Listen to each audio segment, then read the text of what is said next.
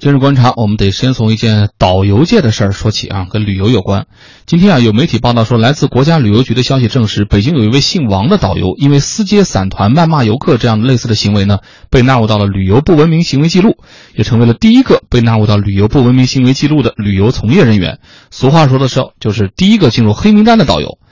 国家旅游局监督管理司相关负责人证实说，这个事情发生在今年二月份。这位姓王的导游呢，没有经过旅行社委派，私自承担导游业务，为一日游的散客团队提供导游服务，并且在服务过程当中谩骂游客。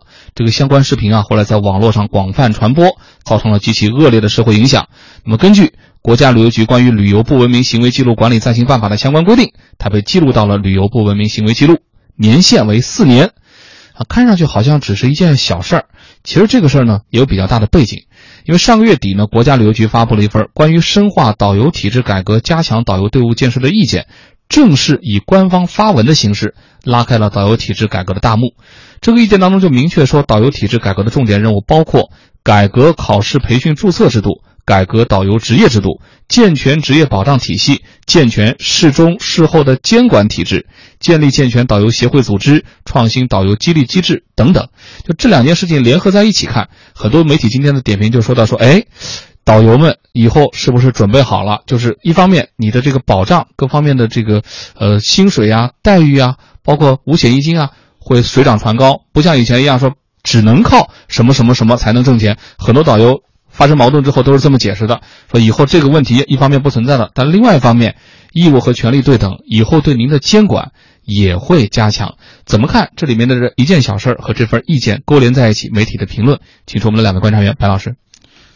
我觉得一方面要管这个管没没有错误，很好，而且导游也实行黑名单制，但是有一个问题是什么呢？势必这个导游他的这个。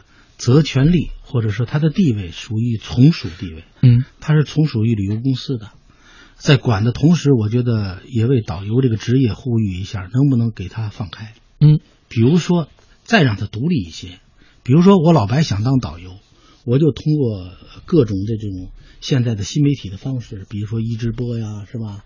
比如说网络了。我就说我老白获得了国家的导游证，就网约导游是吧？我是对北片熟，滴滴打还是西片熟？我是对全滴滴导游，地球上哪嘎达熟？我可以去给您这个，比如说还带着服务啊，比如说我可以根据您的人数是吧，订机票，根据您的喜好给您订几点儿，然后我我陪着您去做这个导游。嗯，就是说，呃，完全的一一种市场化一些。现在还是它是一个从属地位、依附关系的这么一个状况。实际导游为什么出问题，就是出在了他的收入不能保障，他干这个行业，他连自己都养活不了。你说这个行业，你什么标准、什么规范，你你让他守规矩，怎么可能？嗯，所以我一方面我的观点就是，一方面我们要管，要严格，要有标准，要有规范；另一方面要把这个行业再让它分工。细化、独立，甚至是专门就一个人，他就可以成立导游公司，嗯，或者是一个，就现在不自由职业嘛，哎，自由职业，我觉得这样全方位放开，也使得导游跟导那个旅游公司也可以实行一种对接，嗯，比如说导游公司有很多团是吧？他可以外包给这个导游公司，我觉得这样呢，责权利也明确，那么使得这个导游这种。现在各种怪现象呢，也能得到很好的治理。哎，您说到这儿，我稍微插一句啊，因为根据相关包括国家旅游局的这个数据啊，说全国八十万导游大军，其中有六十万都没和旅行社签订劳动合同。事实上，他们就是自由职业。当然，这个自由职业要打上双引号，因为不符合白老师刚才说的那个责权利对等的那种状态，是吧？但是这里面其实也谈到了一个话题，就是在国家旅游局相关的这个呃改革意见出台之后，也有媒体评论就说到说，哎。咱们游客是不是也做好准备了？就是曾经，呃，我们一说到什么零付团费啊，就呼吁大家要擦亮双眼。但是另外一方面，大大家又在讲说，哎，那个确实便宜啊，好多朋友还是想冒险试一试啊。就是游客有没有做好准备？你是愿意继续选择零付团费的低价团，宁肯把钱花在买些可有可无的纪念品、保健品上，还是愿意像刚才白老师说的，自己单独聘请导游？但是。每天可能要多向导游支付三五百块钱的服务费，你是不是真的认可他的服务呢？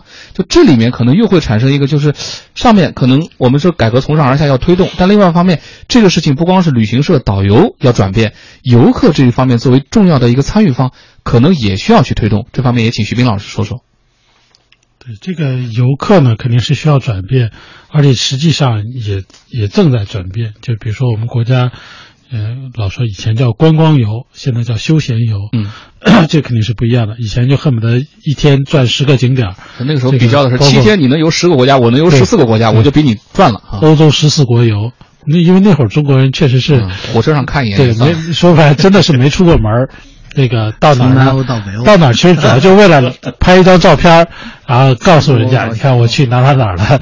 这个其实到底到底看啥了，他可能都没啥意思。最后一看深圳的世界公园啊，对，或者说回回来就想，哎，我都看啥了？然后赶紧把这个照相机拿过来，然后从里边翻啊，我都去了这些地方。所以这个是很正常的。其实最早就是包括日本，日本当年也出现过这种情况。我看到那会儿是乌泱乌泱的那个日本旅游团，所以我是觉得这个是一个。这个过程，但是不管什么，就是不管这个游客怎么想，那作为这个旅游公司，呃，这个签合同，应该是就合同基本原则，你必须把这个相关，比如说我就是这个都去哪些景点，然后呢是怎么吃饭，吃饭的标准、住宿的标准，包括可能安排购物的时间，这个所有的信息必须是这个明确的，否则的话，这个合同就是。叫欺诈也好，叫隐瞒也好，它就是有问题的。所以说，不能以价格作为你的，因为价格这个东西，呃，你自己是掌握这个价格的这种主动权，就你的信息更多嘛。那作为游客，他可能就是觉得，那也可能这个价格就是市场价的。